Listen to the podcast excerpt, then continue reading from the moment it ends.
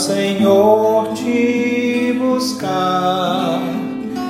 Cada momento teu nome louvar. Meus pensamentos cativos levar. Tudo,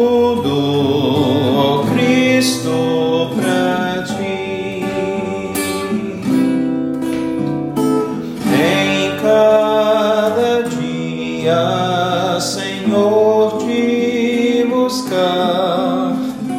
Cada momento teu nome louvar. Meus pensamentos cativos levar. Tudo, ó Cristo,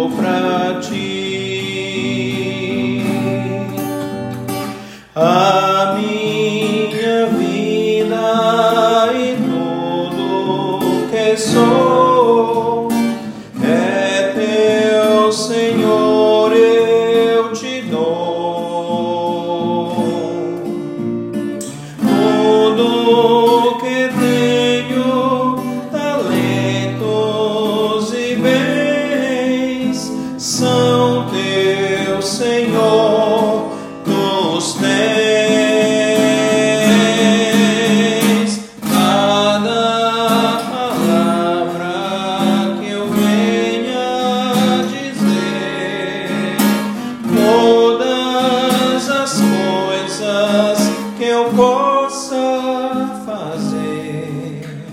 sejam repletas de glória ao teu ser. Tudo, ó Cristo, pra ti.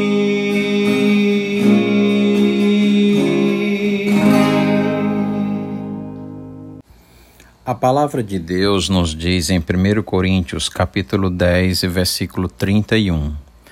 Portanto, quer comais, quer bebais, ou façais outra coisa qualquer, fazei tudo para a glória de Deus. Deus criou o homem para a sua glória, para que o homem vivesse para Deus e se deleitasse em Deus. No entanto, quando o pecado entrou no mundo através da desobediência do homem, o homem passou a viver para o seu próprio prazer, de modo egoísta, e se afastou do Criador. Mas era para ser assim. Tudo que o homem faz era para ser para a glória de Deus. No entanto, aqueles que são chamados pelo nome de Deus, né, os crentes, os cristãos, aqueles que creem em Jesus, verdadeiramente devem seguir este mandamento. Tudo o que você fizer, seja comendo, bebendo, fazendo qualquer coisa, você deve fazer para a glória de Deus.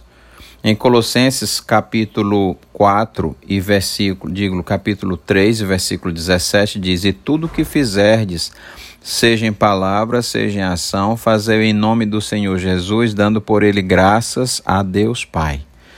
Então, nesses dois versículos, Deus ordena que os seus filhos devem fazer tudo para agradar a Deus.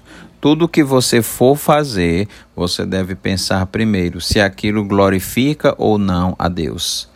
Através do conhecimento bíblico, você será capaz não é, de ter esse discernimento, porque tudo deve ser para Cristo e tudo deve ser para a glória dele. Amém. Oremos. Ó Deus amado, nos ajuda a glorificar o Senhor em todas as coisas e fazer todas as coisas para a glória do teu nome. Nós te pedimos em nome de Jesus. Amém.